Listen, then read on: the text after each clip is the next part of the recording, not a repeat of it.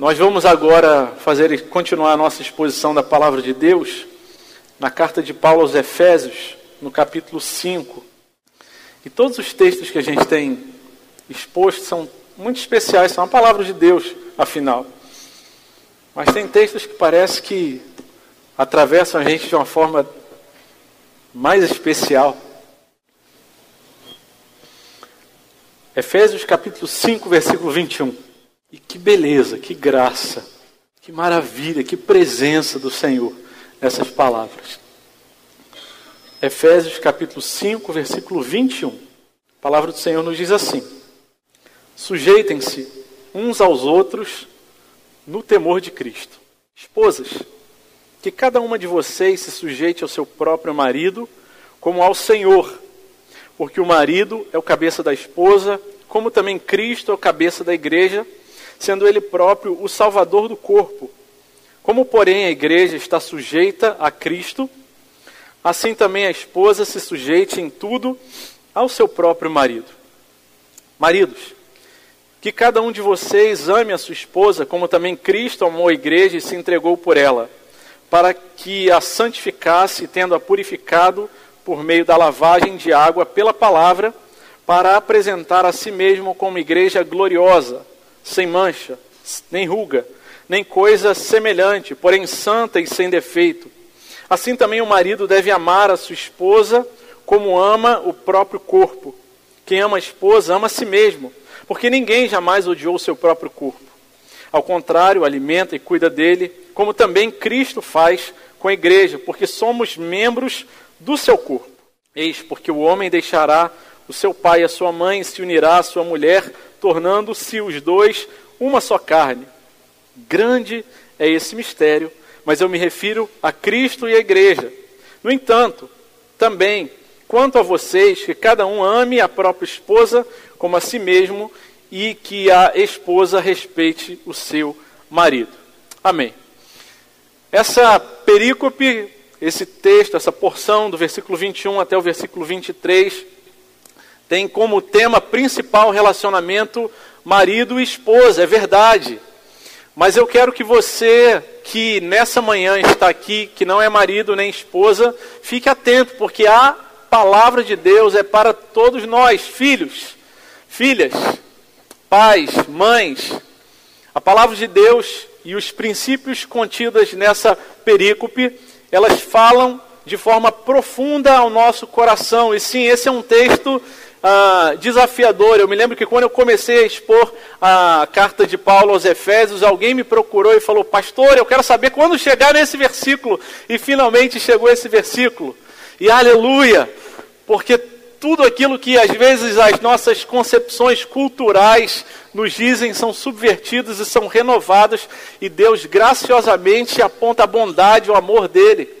A carta de Paulo aos Efésios vem falando nos três primeiros capítulos sobre aquilo que Deus diz que nós somos, que, aquelas é, características e elementos que ele define a respeito da nossa própria vida, aquilo que foi conquistado na cruz do Calvário, que era plano de Deus antes da fundação do mundo.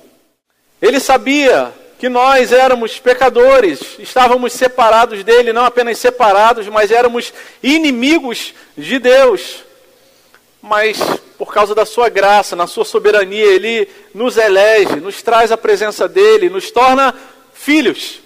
Mas não filhos isolados, mas filhos que vivem numa comunidade, num corpo, na igreja.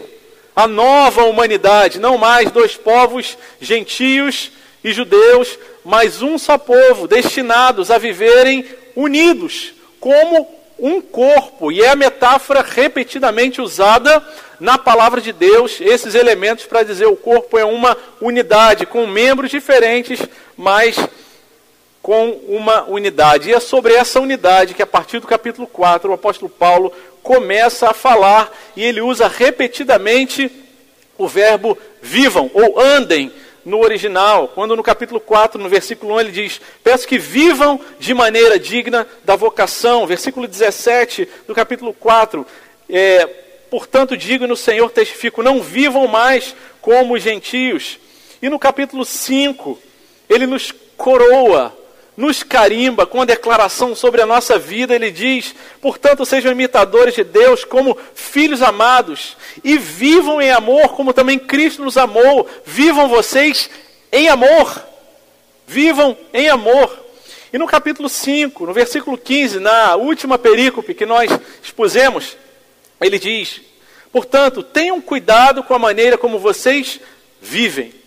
E é nesse contexto debaixo deste verbo, deste sentido sobre como devemos viver, é que avançamos a partir do versículo 21 sobre os nossos relacionamentos e como devemos viver como crentes e como povo de Deus e como corpo. Esse é o chamado da palavra de Deus. Aquilo que Deus definiu que nós somos é o que vai determinar a forma como devemos viver. Somos filhos amados de Deus. Amados de Deus. Devemos viver como esses filhos e ter cuidado com a forma. Por isso ele diz: vocês têm cuidado, nós ouvimos, cuidado para que não se deixem encher ah, de vinho, não se embriaguem, mas deixem-se encher do Espírito Santo. E ele nos dá a ordem, nos define e nos dá capacitação para vivermos cheios do Espírito Santo. Porque tudo que vamos ver, expor a partir de agora, no capítulo 5, ah, e no começo do capítulo 6, só pode ser vivido na força e no poder do Espírito Santo. Todas as, as ordens, os mandamentos, os princípios apresentados são contraintuitivos para a nossa natureza humana. Significa dizer que, naturalmente, nós não agiremos desta forma. Mas essa é a forma como Deus tem produzido e promovido a redenção dele nas nossas vidas, nos nossos relacionamentos, na nossa mente, no nosso coração, para que a gente viva de modo digno do Evangelho, de acordo com a vocação a que fomos chamados. Por isso, não se assustem com os textos. O fardo que Jesus nos leva, nos chama a carregar, quando ele diz: Venham a mim, vocês que estão cansados e sobrecarregados, e não leiam a palavra de Deus colocando mais fardo e mais peso sobre os ombros de vocês, dizendo: Eu não dou conta, eu também não dou conta. Mas Jesus diz que o fardo é leve.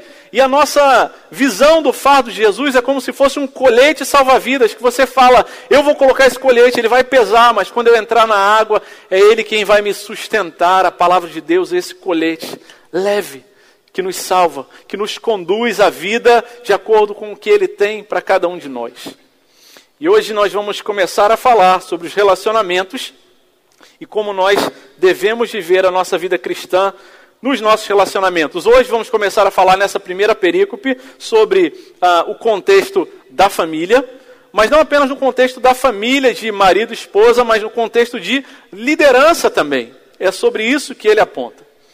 E pensando no primeiro versículo que nós vamos ah, ler novamente, eu me lembro que quando eu e Marcele e as crianças voltávamos de férias, ah, a gente não tinha casa própria aqui, então a gente ficava hospedado na casa da minha sogra ali na Tijuca, na rua Barão de Mesquita, perto da Praça Sans Penha, e ali a gente ia para os nossos compromissos, para médicos e, e comércio e outras coisas.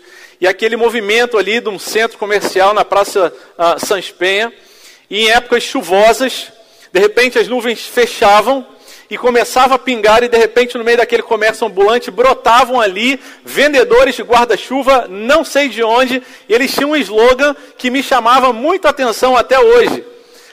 Guarda-chuvas automáticos, guarda-chuvas temáticos, mas tinha um guarda-chuva que eles falavam que era o familhão ou pavilhão, que era um guarda-chuva enorme e que dava para ir duas, talvez até três pessoas embaixo daquele guarda-chuva.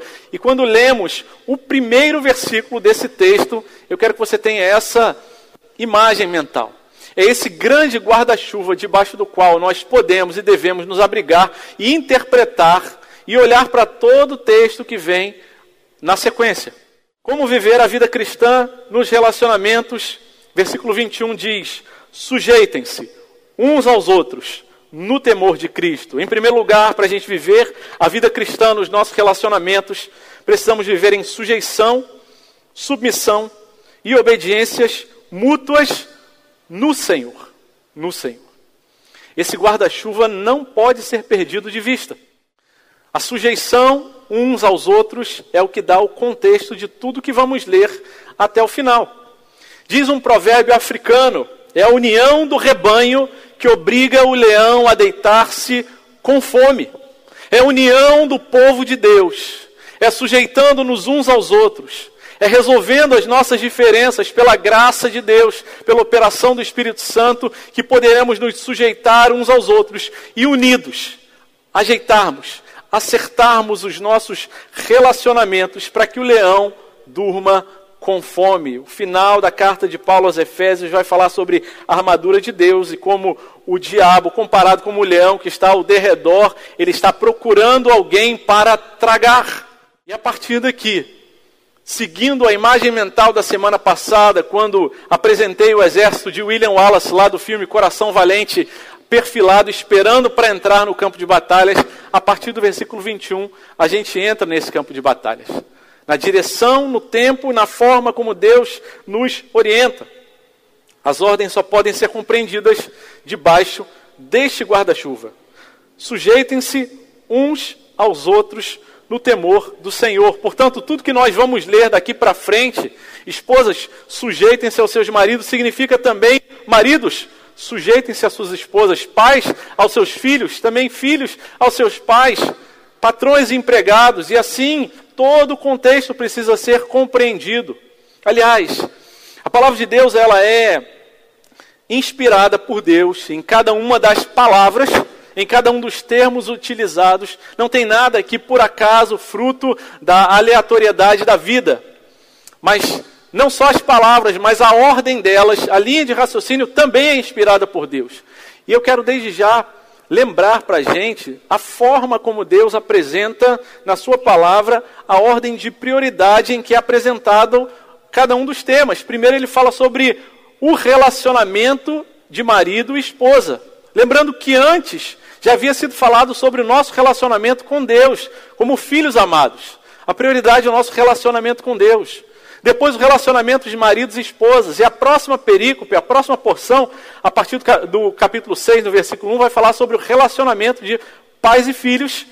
E apenas depois nos relacionamentos de patrões e empregados, ou no relacionamento de trabalho. E essa ordem é importante, relevante, intencional e precisa ser atentada. Se a gente inverter essa ordem, a gente vai estar falhando. Se eu colocar o meu relacionamento com a minha esposa acima do meu relacionamento com Deus, estarei falhando. O meu relacionamento com Deus é mais importante do que qualquer outra coisa. E depois o meu relacionamento com a minha esposa, porque os meus filhos são amados, muito amados. Mas os meus filhos são, como diz a palavra de Deus, como flechas a serem enviadas. Eles vão embora. E quem vai ficar em casa sou eu e a Marcele.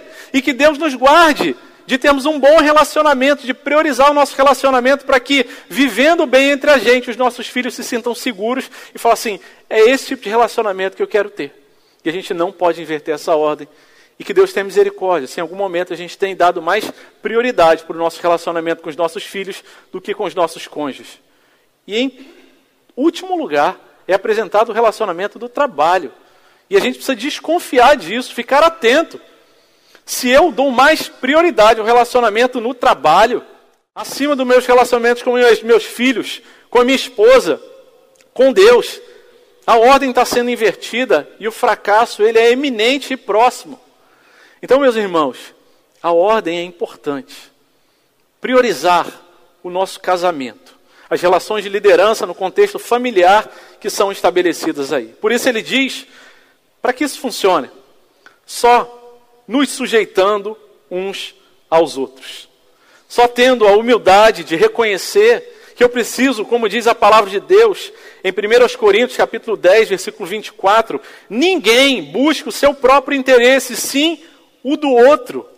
O chamado, a convocação da palavra de Deus é que a gente venha buscar o interesse do outro, que a gente venha se sujeitar, se submeter, estar abaixo da que maridos estejam são de viver isso, é do próprio Senhor Jesus. Para o momento da última ceia, mas antes da ceia, a cena do lava-pés é registrada em João capítulo 13, quando diz: Antes da festa da Páscoa, sabendo Jesus que era chegada a sua hora de passar deste mundo para o Pai, Jesus já sabia, tinha consciência: olha, daqui a pouco eu vou ser crucificado. Tendo amados que estavam no mundo, amou-os até o fim. Versículo 2: Durante a ceia, tendo já o diabo posto no coração de Judas Iscariotes, filho de Simão, que traísse Jesus, sabendo este que o Pai tinha confiado tudo às suas mãos e que ele tinha vindo de Deus, voltava para Deus, levantou-se da ceia, tirou a vestimenta de cima e, pegando a toalha, cingiu-se com ela. Jesus se sujeitou, se submeteu, deixando a sua glória, tornando-se homem e assumindo a posição de servo. Esse é o chamado de Deus para os nossos relacionamentos como crente. O interesse do outro, a paciência com o outro, o serviço ao outro, a beneficiar o outro e não a mim mesmo. Jesus sabia que Judas o trairia. É, Jesus sabia que Jesus já estava traindo, o coração de Judas já estava ali cheio da presença de Satanás, da influência de Satanás. E mesmo assim, Jesus lava os pés também de Judas, nos passando uma mensagem de desafio, falar: quem sou eu para não me submeter, para não me sujeitar, para não caminhar a segunda milha, para não oferecer a, a outra face, para dizer que o outro é que tem que vir pedir perdão, a responsabilidade diante de Deus é minha, e é por isso que ele diz: sujeitem-se uns aos outros no temor de Cristo, porque a nossa sujeição ela pode ser externa, aparente. No contexto da cultura indígena, lá em São Gabriel da Cachoeira, um traço cultural muito forte é a timidez.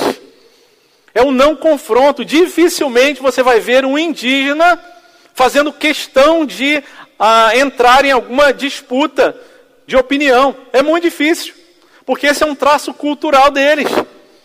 Se ele discorda de alguma coisa, ele não vai dizer para você que discorda, ele vai concordar, mas depois ele vai fazer diferente.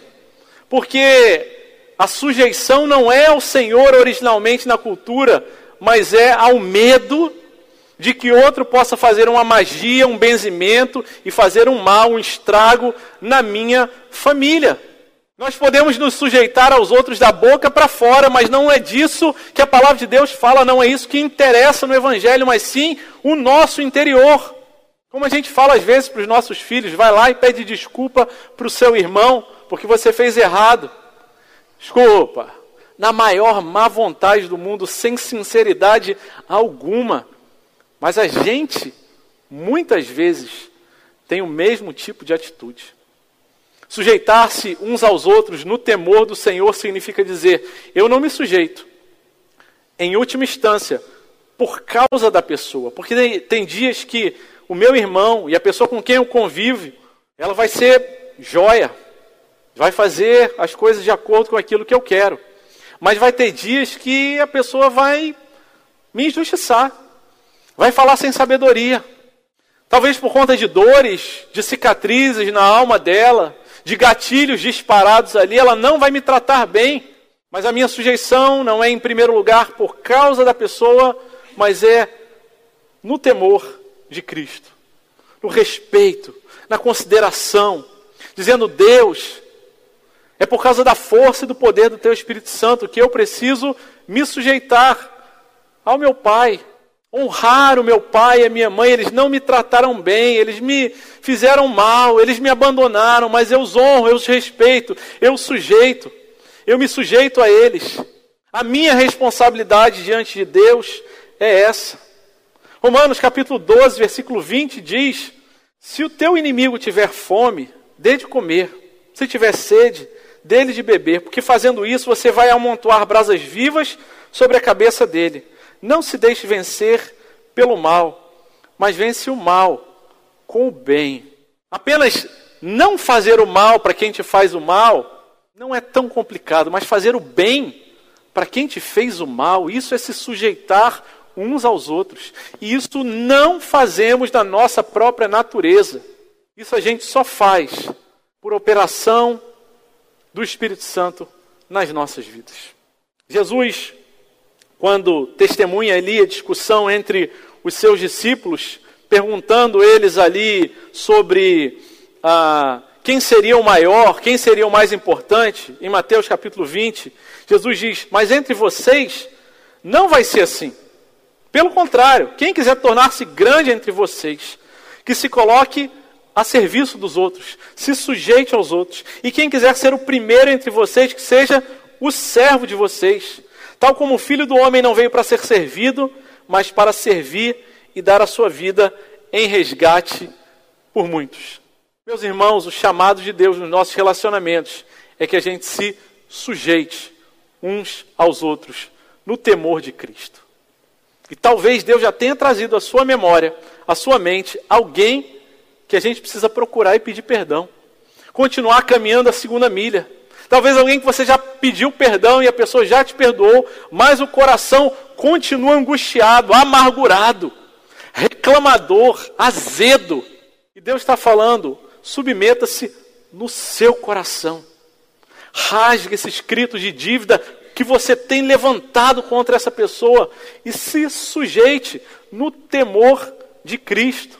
Quantas vezes, não poucas, infelizmente, eu precisei chamar Samuel e Marisol e falar: filho, filha, perdoa o papai, fiz errado, perdi a paciência, não pensei direito, te interpretei errado. Com a Marcele, tadinha, muito mais vezes.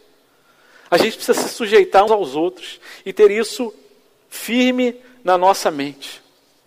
Só assim a gente pode viver a vida cristã nos nossos relacionamentos. Segue então o versículo 22 dizendo: Esposas, que cada uma de vocês se sujeite ao seu próprio marido como ao Senhor. Aleluia! Porque o contexto anterior diz para a gente, esposas, sujeitem-se aos seus maridos. Maridos, sujeitem-se às suas esposas. Aliás, o texto no original, no grego, nem traz a palavra sujeitem-se, submetam, sejam submissas. Que esse é um texto que a gente se espinha com ele. Mas o contexto da mútua submissão é o contexto da vida cristã. E não se enganem, a cultura de Éfeso, a cultura romana daquela época, era de homens opressores também. Eram de homens que ah, tornavam as mulheres invisíveis por, por conta de práticas culturais. E não, o apóstolo Paulo não está sendo machista. Ele está dizendo, mulheres, as suas identidades estão tão firmadas em Cristo. Vocês sabem que, da mesma forma que vocês precisam se sujeitar aos seus maridos, eles também precisam se sujeitar a vocês no temor de Cristo, como ao Senhor. Que para vocês não precisa ser difícil ouvir isso e eu sei que é um desafio por causa da enxurrada de influências culturais que nós temos para lá dos opostos, que pesam de formas diferentes. Mas no reino de Deus, um se submete ao outro. Os interesses do outro é que vêm em primeiro lugar e a gente, por nós mesmos, na nossa carne, a gente não dá conta disso. O texto, versículo 21 e 22, no original grego, Vou ler em português, mas a estrutura diz: sujeitem-se uns aos outros no temor de Cristo, e esposas, cada uma ao seu próprio marido. Nem tem a palavra sujeitem-se, de tal forma que isso está conectado no versículo anterior. No grego, não tem a repetição do termo sujeitem-se. As traduções em português, inglês e espanhol repetem a palavra sujeitem-se, talvez para dar um reforço para essa ideia de sujeição mútua. Mas a ideia é que a sujeição das esposas ao marido são ao Senhor. Isso jamais é uma carta branca, um salvo-conduto para os homens falarem: olha, mulher, você tem que fazer tudo que eu mandar sem questionar de forma nenhuma. Não é disso que se trata a palavra de Deus, mas é uma sujeição como ao Senhor, dizendo: olha, eu sei quem eu sou. Submeter-me à liderança da minha família não diminui o meu valor, antes exalta. A liderança do homem, vamos falar sobre isso daqui a pouco, é uma liderança que valoriza, cuida, exalta, provê e que se submete também. Não é uma liderança avulsa, ditatorial, como se fosse onisciente e fosse correta em todas as coisas. E essa ideia de esposas, que cada uma se sujeite ao seu marido, nos aponta para o princípio ah, mais amplo da sujeição, da obediência da concordância às nossas lideranças no, conceito, no contexto familiar. Sim, os filhos também precisam se sujeitar aos seus pais. E pais, naquilo que eu ainda sou menino, porque ainda tem áreas da minha vida que eu preciso aprender, eu preciso me sujeitar aos meus filhos e falar: meu filho, me ajuda. Eu é que tinha que estar liderando você, eu que tinha que estar sendo maduro já, mas ainda não sou. Me ajude. A sujeição é uma observação em amor ao Senhor no contexto da mútua sujeição, jamais um salvo-conduto e uma carta branca para tornar mulheres invisíveis ou para desvalorizar em momento nenhum a palavra de Deus aponta as mulheres como menores de forma alguma, de forma alguma. Antes, pelo contrário, dá muitos indícios da valorização, da importância da mulher tanto quanto do homem. Nenhum nem outro mais importante, mais valioso, não. Esse não é um texto para a gente reforçar ideias de opressão. Mas aqui eu quero fazer um parênteses para falar alguma coisa do meu coração. Quem me conhece um pouquinho mais próximo sabe que eu não sou um cara muito do confronto. E talvez por isso eu me dei muito bem ali no contexto indígena. É, eu dificilmente vejo uma briga e me meto no meio, alguma coisa. Mas se tem uma coisa que mexe muito com o meu coração, que me afeta, é ver um homem cometendo uma covardia contra uma mulher. Poucas coisas me tiram do sério, e essa é uma delas. E às vezes até assusta os meus filhos por causa disso, especialmente a Marisol. E eu quero dizer uma coisa para vocês, mulheres, estão assistindo pela internet, estão aqui, se vão assistir isso em algum momento. Se você tem passado por contexto de opressão na sua casa, você não está sozinha e você não deve, não precisa continuar vivendo calada. A gente não vai passar mão na cabeça de marido opressor, covarde. Essa igreja está junto com você. Não sofra sozinha. A gente nunca vai falar, você tem que apanhar, você tem que sofrer violência, seja física, seja emocional, seja psicológica, sozinha. Não, não é esse o ensinamento da palavra de Deus quando diz mulheres sejam submissas aos seus maridos. Se seu marido quer te levar a pecar, não é para você ser submissa a ele nesse contexto. Se ele desvaloriza você, se ele desumaniza você, não é para você obedecer e nem para você sofrer sozinha. A gente está pronto.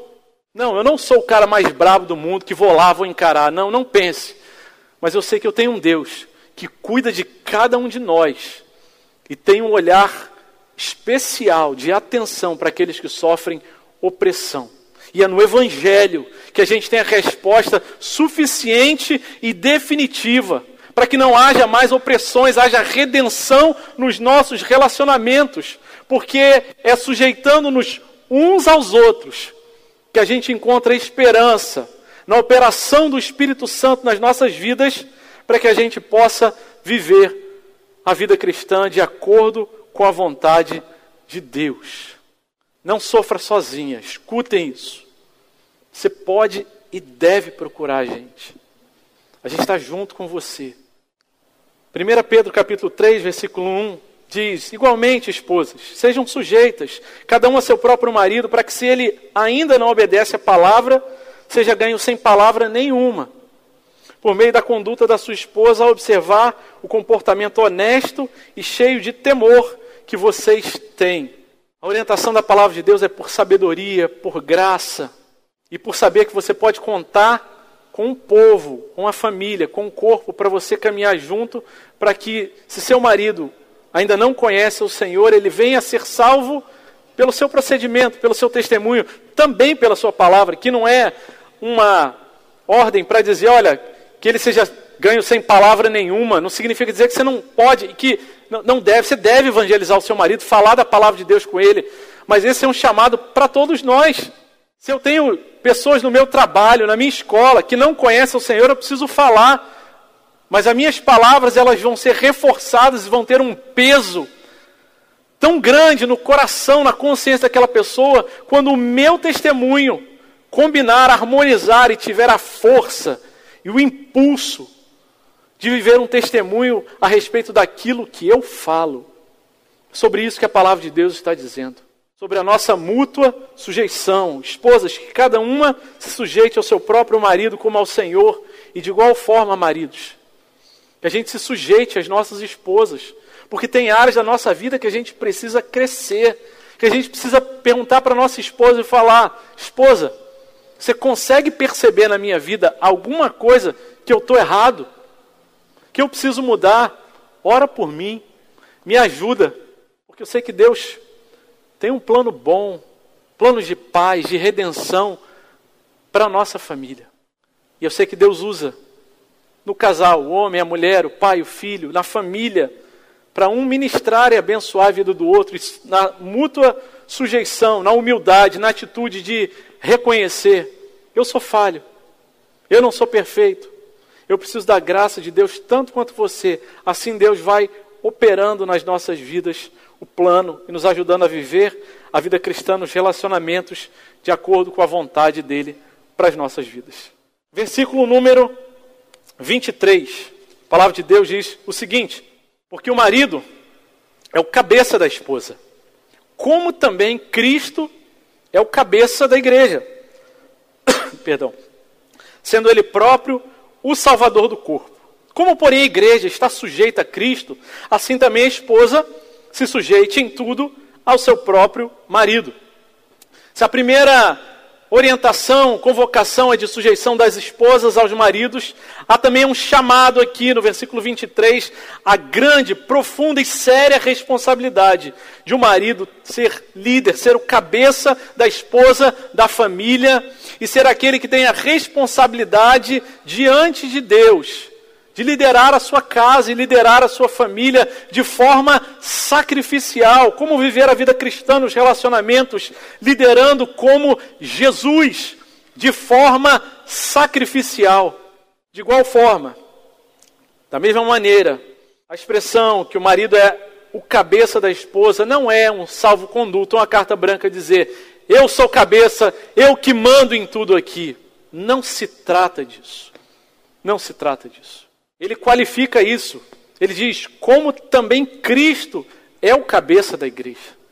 Como também Cristo incansavelmente serve, intercede, tem misericórdia, se entregou como Salvador, e ele diz, sendo ele próprio o Salvador do corpo.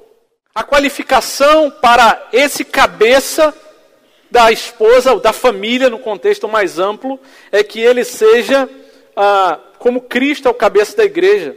Nós temos muitos títulos que falam sobre Jesus, talvez Senhor e Salvador sejam os mais conhecidos. E a gente fala sobre ter Jesus como Senhor e Salvador, mas a ênfase aqui é dada para Salvador. Se a ênfase tivesse sido dada para Senhor, talvez pensaríamos na ideia de Jesus como soberano, todo-poderoso, aquele que tem o um domínio sobre todas as coisas, mas aqui a ênfase é dada ao Jesus como Salvador e aponta para o sacrifício de Jesus, aquilo que ele, por conta da sua morte, por conta da sua forma de viver sem pecado diante de Deus, morreu sacrificialmente por nós, sendo nós ainda pecadores. Essa é a ideia que precisa estar na mente dos maridos, mas também na mente das esposas o amor e a liderança sacrificial. Porque tem área da minha vida, área da, da vida do meu relacionamento com a minha esposa, que Deus tem me dado grande, abundante graça e eu posso liderar com muita sabedoria. Graças a Deus por isso, a glória é toda dele. Mas tem áreas que eu sinto como se a Marcela precisasse pegar na minha mão, como se eu fosse uma criança, e falar assim: marido, vem por aqui, anda por aqui, ela precisa me liderar. Nessas horas, eu falo, Deus, obrigado. O Senhor nos deu uma família onde a gente pode se sujeitar uns aos outros. E não há cabeça que funcione sozinha. Não há uma cabeça circulando aí pelo mundo sozinha. Não, antes, a relação é de coordenação, de liderança, sim, mas de coordenação. Quando uma parte do corpo, e essa é a metáfora que vai aparecer nos ah, nos relatos de Paulo em Efésios e também nessa perícope, ele lembra sobre o corpo.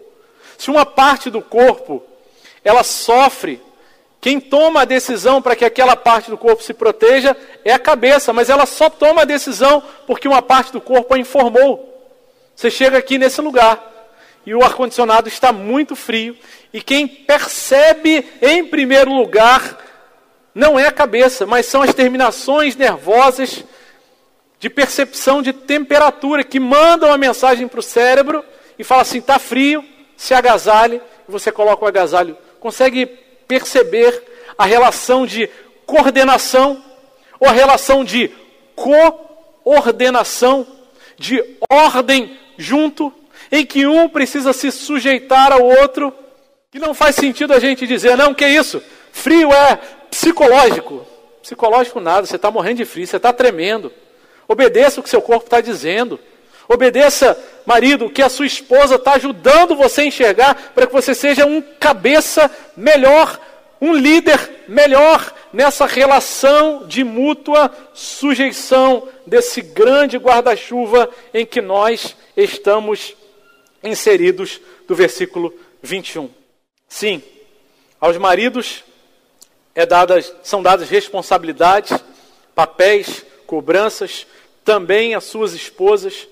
Vamos ver nos versículos seguintes, daqui para frente, os relacionamentos, a, a forma como o marido deve tratar a esposa, mas hoje não quero avançar para o versículo 25. Quero voltar no versículo 24, que ele diz: Como, porém, a igreja está sujeita a Cristo, ele volta a dizer: Assim também a esposa, em tudo, se sujeite ao seu marido. A igreja está sujeita a Cristo. A gente tem uma responsabilidade como igreja de se sujeitar a Cristo.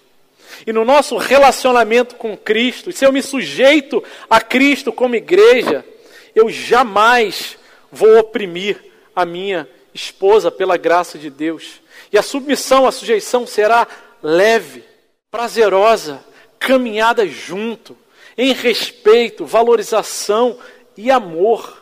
E não são as ideologias do mundo que nos dizem isso, mas são a, os princípios apontados na palavra de Deus. A palavra de Deus. Não se trata de egoísmo de dizer eu sou cabeça, mas se trata de dizer eu sou aquele que tem a responsabilidade, mas eu preciso me sujeitar a ela também. Para finalizar, eu quero só lembrar de uma cena que algumas vezes nós vimos lá em São Gabriel da Cachoeira, especialmente quando a gente estava morando na aldeia. A gente morou entre os indígenas tucano, mas isso aparece na realidade cultural de muitos é, povos ali daquela, ah, daquela região. Quando haviam reuniões comunitárias, normalmente quem a gente via falando nas reuniões eram os homens. Então eles precisavam decidir a respeito de alguma situação, algum problema, alguma questão que precisava ser resolvida, solucionada ali. E ali os homens eram porta-voz naquela comunidade, as mulheres falavam, mas falavam menos, e os homens faziam seus discursos, as suas argumentações, as suas articulações, e de modo geral, quase regra, no final de um dia ou de um período ali de argumentações, de apresentar os pontos positivos e, e negativos, vantagens e desvantagens, os homens diziam: muito bem, nós já apresentamos todas as possibilidades aqui, já exaurimos todas as questões. Agora, antes de tomar a decisão, nós vamos para casa pensar. Mas todo mundo sabia que dizer eu vou para casa pensar significa dizer agora eu vou para casa conversar com a minha esposa. E assim eles faziam. E eles conversavam com a esposa, e aí? O que, que você achou? Aquela pessoa foi sincera? Aquela abordagem fazia sentido? Aquela a orientação que deram, será que é verdadeira mesmo? Será que isso a longo prazo? Então, o fato de dizer eu vou pensar era praticamente sinônimo, ainda que não dito. Eu vou para casa conversar com a minha esposa e conversava, e no dia seguinte eles retornavam e diziam: a nossa decisão é essa, e faziam a votação, e aí eles encaminhavam as soluções. E eu louvo a Deus, porque Deus tem nos dado a responsabilidade, como maridos, de serem líderes da casa, também da minha. Eu louvo a Deus porque eu tenho uma esposa que é submissa, que se sujeita e que caminha junto comigo e que tem paciência comigo e que quando eu ouvir um convite para concorrer para ser pastor efetivo da Igreja Presbiteriana da Barra, eu tremi, literalmente. Eu falei: e aí, esposa, me ajuda, Me ajuda a tomar essa decisão. E eu precisei me sujeitar e submeter ao conselho da minha esposa, falar: vai, André, você consegue muito mais do que você pensa. Você não tem pregado que Deus é poderoso, que Deus que te capacita. Então vai firme nessa tua força. Não estou dizendo que vai ser fácil, mas ela não sabia que ia ser tão difícil. Mas ela também não sabia que ia ser tão abençoador. E Deus usou de forma tão especial minha esposa para me ajudar nas tomadas de decisão, como cabeça, como líder da nossa família e da nossa casa. Que seja esse o sentimento, a decisão, o olhar e o compromisso do nosso coração, para que a gente possa viver a nossa vida cristã nos nossos relacionamentos, sujeitando-nos uns aos outros. Esposas sujeitando-se aos seus maridos como ao Senhor. E maridos sendo cabeça que se sujeitam à esposa como Cristo é o líder da igreja e conduz. Porque o cabeça último da minha casa não é o André, mas é Cristo. E o cabeça sobre todos nós. E é Ele quem nos conduz.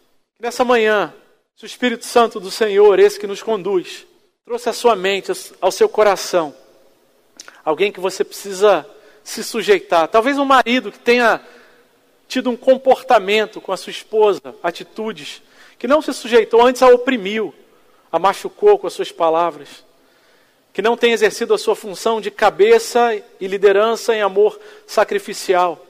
Uma esposa que não tem dado a devida atenção, cuidado ao seu marido, aos seus filhos, à sua casa. É tempo da graça e da oportunidade de Deus de dizermos: Deus, muito obrigado. O Senhor tem cuidado de nós. Nós somos filhos amados. O Senhor nos deu o Espírito Santo. E por causa disso, a gente tem esperança de viver essas realidades na nossa vida. Vamos orar ao Senhor mais uma vez. Senhor amado, louvado seja o teu nome, Pai. Queremos agradecer ao Senhor nessa manhã pela tua maravilhosa palavra, Deus. Senhor, é possível viver como igreja, unidos uns com os outros. É verdade, Pai, que somos pecadores imperfeitos, trazemos traumas, lutas, cicatrizes, que às vezes despertam gatilhos na nossa vida e por isso a gente pisa no pé do nosso irmão, a gente maltrata, a gente não escolhe as melhores palavras. Mas nós sabemos que o Senhor nos chamou e tem operado em nossa vida a redenção, a transformação. Louvado seja o teu nome, Pai. Deus amado, ajuda-nos, Senhor, a viver nessa mútua sujeição no temor de Cristo, uns aos outros. Sejam restauradas as famílias, relacionamentos quebrados. Senhor, e se há no nosso meio gente que tem vivido em opressão, Deus, que ela saiba essa pessoa que esse é o dia da graça e da bondade do Senhor, que ela tenha certeza que ela não está sozinha. Há um corpo, ao teu espírito, a tua bondade a nos ajudar e caminhar juntos. Dá-nos a cada um de nós a responsabilidade, a, a, a, alegria de cumprir a responsabilidade, a força de assumir os nossos papéis, de valorizar um ao outro, de ter o interesse do outro em primeiro lugar antes dos nossos, Pai. Ajuda-nos, Senhor. Que o teu nome seja glorificado no amor que tivermos uns pelos outros. Assim as pessoas eram ganhas lá no livro de Atos, no começo da igreja, pelo que ensinavam, mas pelo que viviam, Pai. Que assim sejam nossas famílias, nossa igreja, e que teu nome seja glorificado. Oramos assim, em nome de Jesus. Amém.